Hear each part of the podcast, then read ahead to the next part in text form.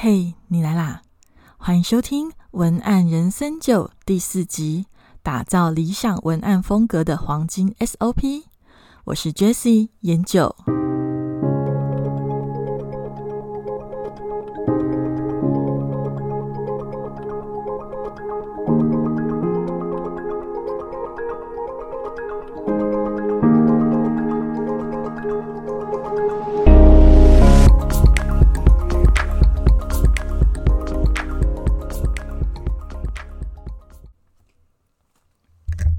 天啊，就是要跟大家聊的是关于文案风格，因为文案风格其实是我发现，其实，在上很多的行销课或者是文案课，呃，各种各样的课程里面，我们都比较少有人重视，或者是说比较聚焦在讨论文案风格这件事情上面。那为什么会比较少人在？讨论这个部分，我觉得是因为文案风格它其实涵盖的范围是比较复杂一点的。应该说，文案风格它本身其实跟你的品牌定位有关系。那要说，其实品牌并不是有品牌名称，然后有一个招牌就是叫做有品牌。其实品牌定位里面。最重要，我我个人认为，品牌定位最重要的是它的核心价值，你到底知不知道？那所以目前以台湾的市场状况，我觉得台湾的品牌比较大部分的都着重在学习销售，而不是在做品牌。那到底品牌是什么？其实品牌比较简单白话的解释就是一种感觉。那你要怎么去？呃，检视自己的品牌到底有没有做品牌定位？我觉得，嗯，不用讲到太复杂，你就直接去检视自己的品牌好了。就是，哎，问问自己，或问问朋友，我的品牌啊，有没有呃，一直传达出相同的一种感觉？对，因为其实品牌就是一种感觉。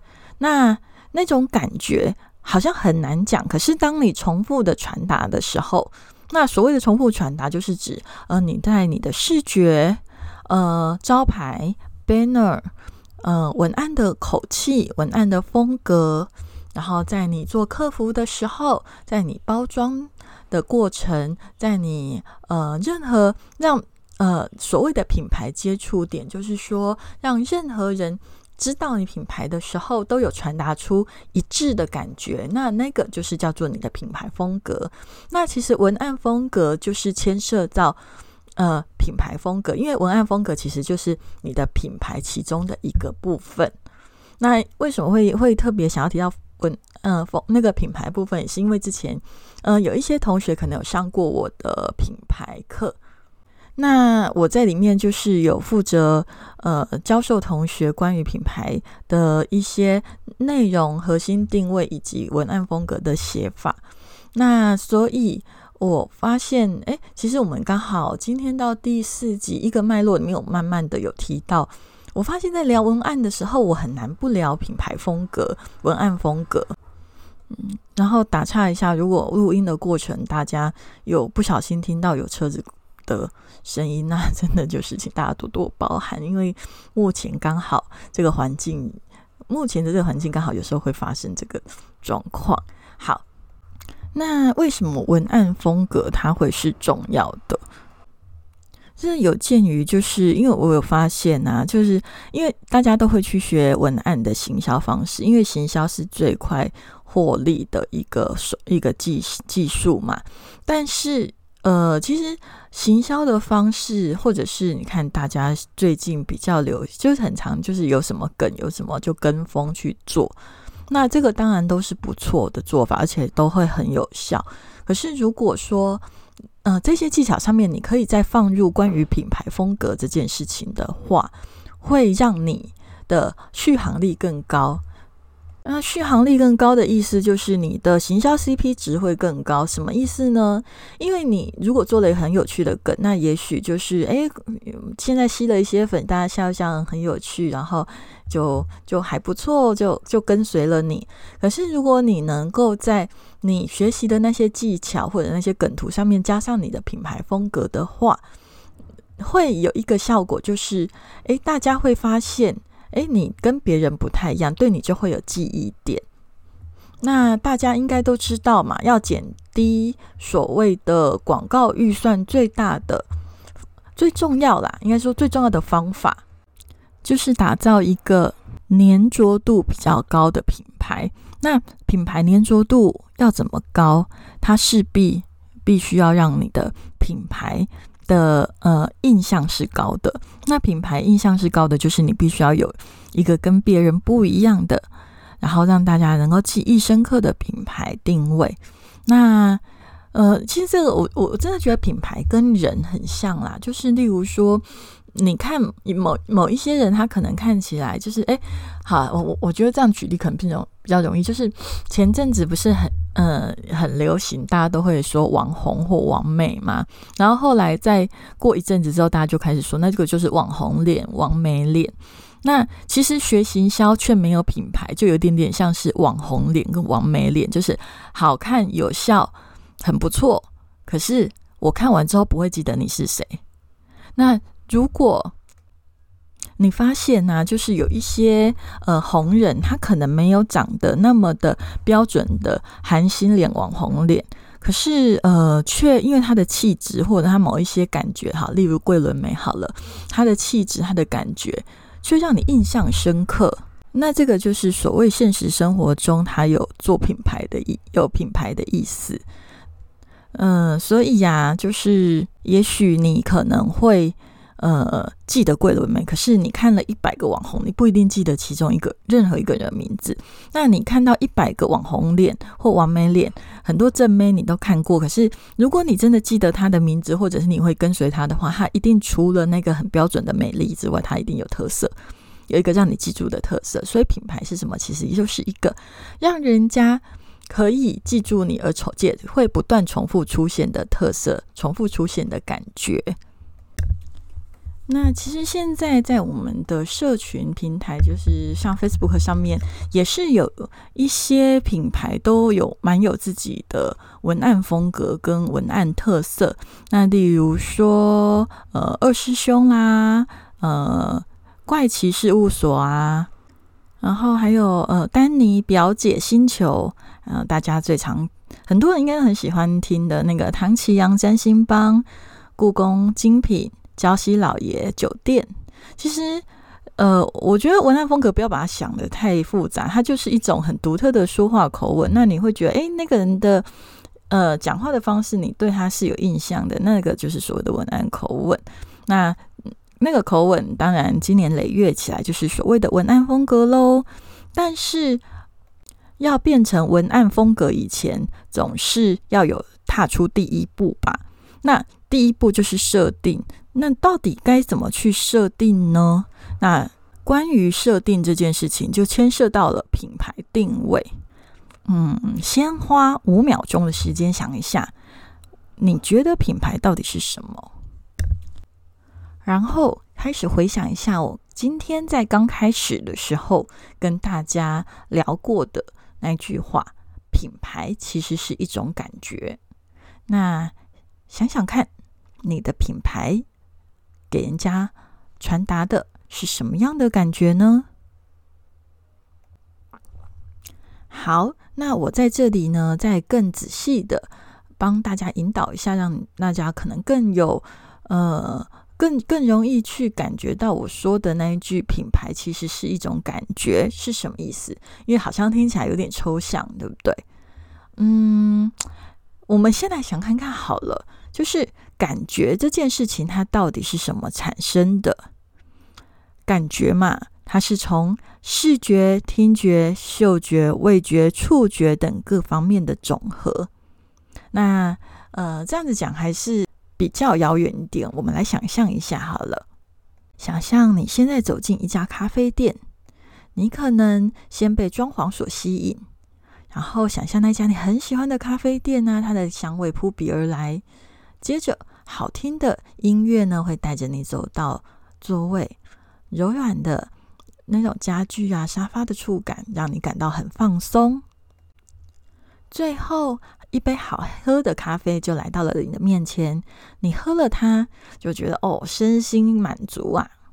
那这个过程就是所谓的品牌印象。那当然，因为这一个改过程呢，就是很舒服，然后很有美感，然后让你觉得身心舒畅嘛。那你下一次就会想要去。所以，其实通常好的品牌印象都会有一致性，否则很容易造成消费者一种混乱感。什么叫做混乱感呢？我们来假设另外一种情况好了。当你走进另一家咖啡店。然后它的装潢可能嗯很文青，有点像成品的感觉，却播着饶舌的音乐。然后空气里闻到的是那一种呃烧烤的味道。然后座位又是榻榻米的。然后最后来的那杯咖啡是用很典雅的英式瓷杯，就是那种古瓷陶陶那种陶瓷杯装的。那你当下应该会觉得很混乱吧？我到底走进了哪一个奇怪的时空啊？所以呀。为什么会造成混乱感，甚至你觉得很没有美感？就是所谓的品牌接触点不一致的关系。品牌接触点就是我们前面已经聊过嘛，品牌接触点其实就是包含呃消费者所有的五官感觉到的，那感觉到的那些东西就会对你产生某一种特定的印象，在脑海里会产生某一种特定的印象。那像刚刚的那个比较奇怪的案例，就是。很典雅又有烧烤，然后饶舌音乐，它会发生什么问题呢？就会在消费者的头脑里面产生的一种无法整合的冲突印象。那无法整合呢，就会无法感受到美感。那通常这样的店，人家就不会想要常常常来，甚至应该不会来第二次。所以一开始品牌定位为什么会很重要？是因为当你方向明确，路才会出现，然后路出现了。衍生的种种企划策略才会有一个依据，有一个一致性。而文案口吻本身本来就是品牌定位的一个产物，所以品牌定位为什么很重要？就是它就是你的，如果把你的企业当成。在海海上航航行的船，那它就是你的灯塔吧？你总是要知道你到底要走向哪一个方向，那种种衍生的所有的产物才会有特定的风格、一致性的感觉。那你有一致性的感觉，你的消费者才会对你有影响。大家记得，一致性才会有影响，而且要重复的一致性才会有影响。嗯，有特色，大家都会觉得说品牌就是要特色，可是大家都忘记要有一致性，所以有特色要再加上有一致性，长久的。进行下去，它才会变成你的真正的品牌风格，而不是说我很有特色，可是每天都有不同的特色，这样是没有用的。大家真的要记得哦。那最后，我这边要跟大家再呃分享一下，那个品牌到底要怎么定位？其实要怎么品定位品牌呢？我有归纳出了十个步骤。那这十个步骤里面呢，其中一到二项是主要是给如果你是老板或自己是创业主。那如果你是小编，你其实你是可以从第三项开始分析就可以了。好，那这十个项目的分析呢，我会先念过一遍。那如果你有想要知道，呃，就是它真正的那那十个项目是什么，怕来不及抄的话，你也可以直接到我的文字版的网页上面去看，我会把它放在上面，所以不用紧张哈。那呃，这十个步骤到底是什么呢？品牌定位需要归纳出的哪十个步骤？第一个步骤是跟你的个人特质的分析，第二是你的价值观的分析，第三是你产品卖点的分析，第四是你觉得产品最重要的价值是什么呢？第五是你的产品对社会的影响又是什么呢？第六。又要去了解你的品牌主要的消费市场是哪里呢？第七是品牌想要开发的消费市场是哪里？第八，分析你的品牌与竞争对手的异同。第九，你要去找出你的希望点，也就是所谓的竞争力。呃，这个部分可能之后这个有点复杂，之后我们再特别解释。那第十个呢，就是分析你品牌的核心价值。那其实这十个项目，你都必须要去进行分析，去了解，分析出来的内容就会是你的定位。那听起来会不会觉得超难的？其实也不会啦，不过就是真的要多花一点时间来做，然后也真的要用心做。呃，根据我以前的经验，很多人可能会卡在前面几个项目，看起来好像会卡在后面，其实大部分最后都会卡在前面，没有办法很确定。那就是想不清楚的情况下，你就会觉得写不出来，然后就会。中断不想写，这个是嗯，这个很常见呐。然后或者是比较常见，就是你可能很认真的去写，写的很勉强，就是想不清楚怎么办呢？那我之前的教学经验跟接案经验里面啦，我看到的是，其实你一开始的时候不用把它想的太严肃，因为品牌定位啊，在初期需要边执行边修改是很正常的，所以。而而且，因为你设定出来的品牌要需要经过市场的检验，然后检验过程里面可能又会产生需要修正的可能，然后你可能就会边做边修正。所以很多时候，品牌其实在多年茁壮之后，定位也会在做调整。那为的都是要跨足更大的市场，所以应该说不用想的那么严肃的原因，是因为你的品牌定位迟早还是必须要一直调整的。那这个都是很常见的。那当你可能在一开始做的时候，知道反正后面一定会修的时候，你的压力可能就不会那么大，那也就会更容易的可以先写出第一个草案。不过我刚刚有讲到，就是说其实很多品牌在茁壮之后，会在做跟一些品牌定位的调整，是为了跨足更大市场。这个这个其实像嗯像平扣椅。其实他就是有这么做。平扣 i 有一些人可能知道，有些人可能不知道。那呃，平扣 i 就是 P I N K O I 这个平扣 i 那他平常初期的时候，它是比较以粉红色调为主，然后呃，它的买买家可能以女性为主。那里面的东西都是设计师做的一些可能自创的产品，或者是选选物，就是可能创了一个不错品牌，然后呃，有一有很多。嗯，选了很多有特色的产品在里面，那个就叫做选物。那呃，品扣印那个时候其实做的成绩还蛮好的，因为他打的就是第一个是有特色，第二个就是它的品质都很好。那如果有一些人真的没有听过品扣印的话，那你就可以把它想象成，我不知道这样比喻好不好，就是呃文青界的虾皮这样子好了。就是如果大家觉得有点不够契合的话，你可以告诉我你觉得更适合的比喻方式。它可能有点类似这样的意思啦。那后来呢，品扣伊它就是在这几年有改变了它的 logo 的颜色，加入了比较深的蓝色。那它为了就是跨，就是把那个呃性别倾向不是一直那么女性，而是倾向更更多男性的产品。然后再来就是它有更加的精品化。的曲线，所以其实用品扣仪来做做这个范例，就是要让大家知道，其实品牌的风格定位改变其实是还蛮常见的。所以，我们不要想要能够就是一开始定位，未来永远不变是不太可能的。那既然如此，做品牌本来就是一个呃长跑而不是短跑，那你一直如果想要用短跑的心态把它跑好。呃，是，就是势必会觉得很困难，而且很累，所以我们就要用一种长跑的心态，那去好好的在一开始定位的时候做一个好的出发，我觉得这个是比较好的方式。嗯，至于为什么要分析个人的特质与价值观呢？这个大家可能会觉得比较奇怪，就是事业跟个人特质、价值观有什么关系？这一点呢，是特别写给这几年新兴的一些产业，例如说自媒体呀、个人品牌呀、远距离工作者，还有很多的艺人公司等等。因为大部分这些人品牌，呃，老板自己就是品牌，那你自己的特质绝对会影响你的品牌。你不可能呃做一个跟你完全陌生的品牌个性，这样你根本无法驾驭。而且尤其当初是当时是一，如果是从艺人公司开始的话，你的品牌像你是很正常的。你如果不像你，你根本没办法驾驭啊。所以就算驾驭的起来，你也很辛苦，你可能会觉得绑手绑脚。所以无论别人品牌形象做的再好，你都没有办法复制，因为要找到适合你的方式，而且要像你驾驭的。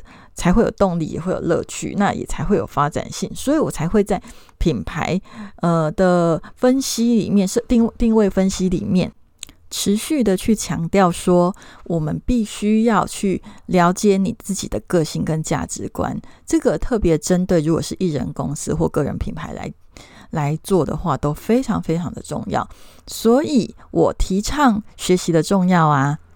乃至于我过去也是做了非常多教育的工作，其实想法都很简单啦，就是会因为我我自己之前也是也自己也做了很长的时间，也曾经是创业的新手嘛，所以很多的经验我都算是过来人。那我真的是觉得，与其你花一堆钱，然后把它砸在你根本不了解的领域，还不如把钱花在学习上，然后摸索期就自己来。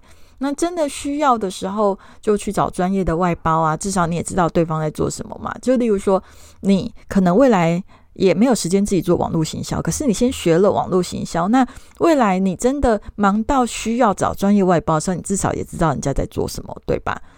然后你也比较容易跟对方呃沟通你的需求，甚至未来你的公司变大了，再找员工，你也比较容易能够知道你找来的人到底专不专业，你们的沟通是不是在同一个水平上，那来降低彼此沟通时的成本，这我觉得都是学习的好处。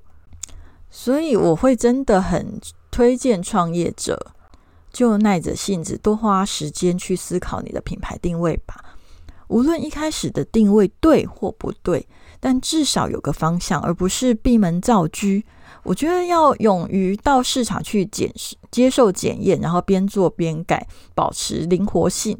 而且要记住，别不论你现在设定的是哪一种品牌定位，你都要在设定的期间遵守。例如说，呃，我的品牌定位是给重视生活质感的高收入的族群，那文案风格就要重视质感呐。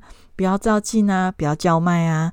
那如果说我可能是细腻又高雅的，那我的定位是小资族群的话，那文案风格就要呃走一个比较轻松、务实、小确幸的感觉。那以上其实都是很粗略的举例啦。如果要细分的话，其实每一个族群里面都还分有很多类型的文案风格。那这个部分呢，都可以建议未来可以多做测试或摸索。那找到你的文案风格以前，一定要找到你的品牌定位。基本上品牌定位了，风格才会有一个统一的方向。那如果你真的觉得很困难怎么办？其实我在这里也提供一个比较简单的方法，很适合用在真的没有方向的人。就是说，如果你真的完全摸不着头绪，也不知道怎么做，就是怎么入门你的品牌定位的话，那我在想啊，你可以至少去确认你的 TA，也就是你的受众、你的消费者到底是哪一个族群。然后再从那一个族群里面去看看你身边知道的杂志或网络里面呢，有没有呃他们的 TA 跟你是一样的品牌？那去看看他们的风格，他们的文案怎么写？那从中摸索出你想要的风格，这个也是一种不错的办法。那当然啦，如果说呃。参考一定是可以的，但是千万不要抄。抄袭对任何的品牌来说都绝对不会是好事哦。这个是千万千万一定要注意的，不可以用抄的，是只能参考使用哦。那好，那在节目的最后呢，我们来想想看好了，以上十个品牌分析，你可以写出几点呢？来想想看，如果要打分数的话。你对自家品牌的了解度大概是几分呢？花三十秒，先想想看。那这个今天呢，我自己觉得啦，今天可能会有一点点生硬又困难。所以如果呃大家有听不懂地方或想要更了解的地方，都可以留言给我，我再去做比较呃。比较仔细的分析，因为我觉得再讲下去的话，你们可能就会觉得太困难了，根本就是像在上课。那这个上课下去的话，就要来花更多的时间。而且，我觉得这十点你可能先可以想想看，因为这十点真的很重要。你先想过之后，再来进一步的学习品牌，也才会不是乱枪打鸟，才会比较有意义。那今天的节目有一点点长，那希望你们大家就是在消化吸收上面也是能够觉得是有帮，对你的品牌、对你的企业、对你自己的理想创业都是有帮助的啊！今天的文案人生九就到这里喽。那我每一集的最后都还是要跟大家提醒一下，就是因为 Facebook。现在啊，就是触及率实在是太低了，所以我发现呢，如果大家真的想要能够持续的听到我的节目，欢迎你加入本节目下面呃的。有留留言的地方有写的，就是那个关于文案人生九更新了的社群，你可以去加入这个社群。那加入这个社群不用有压力啦，因为它完全是匿名的，而且这个社群其实只是用来通知使用。平常你们自己想要聊天可以，可是它不会有特别的功课，或者是特别就是一直推播什么讯息让你产生。压力，或者是让你觉得很烦，倒是不会，就是只有更新的时候会通知你而已。所以，如果你想要持续获得更新呢，你可以到留言处看，或者是呃，如果你是在呃其他的 podcast 平台的话，我都会贴在我的那个节目的简介里面都会有连接，那就欢迎你去呃帮我加入一下，这样我们下次比较容易。再继续空中见。那如果你对于今天的节目啊，就是你想要，因为真的是有时候我觉得这样文案技术或者是这种技巧性的东西都会有一点难，然后要抄也会来不及抄嘛。所以如果说你觉得，呃，还需要就是在参考文字对你比较有帮助的话呢，那请你点一下我们的文字版的连接，那到我们的网站去，里面都有文字版的内容，那也比较好方便你一边听一边参考。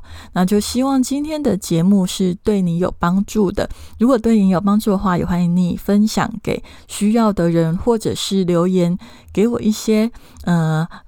评论还有给我五颗星五颗星的评价，无论用什么方式，呃，只要你愿意跟我互动，我都会觉得很开心哦。那最后很开心，就是在这里，我们每一周应该已经大概四周了吧？啊，一个月了耶！我们就是每一周这样子空中见，我还蛮开心的。那。嗯，也很感感谢你愿意每个礼拜都花时间来呃学习一点文案的技巧。那嗯，我在这里有一点点啰嗦的，想要跟大家再讲一下，说为什么我想要做 podcast 的节目。其实有一部分是因为我发现学习文案这种东西，真的不是靠呃某一堂课就可以解决你的问题，然后你的课你可能。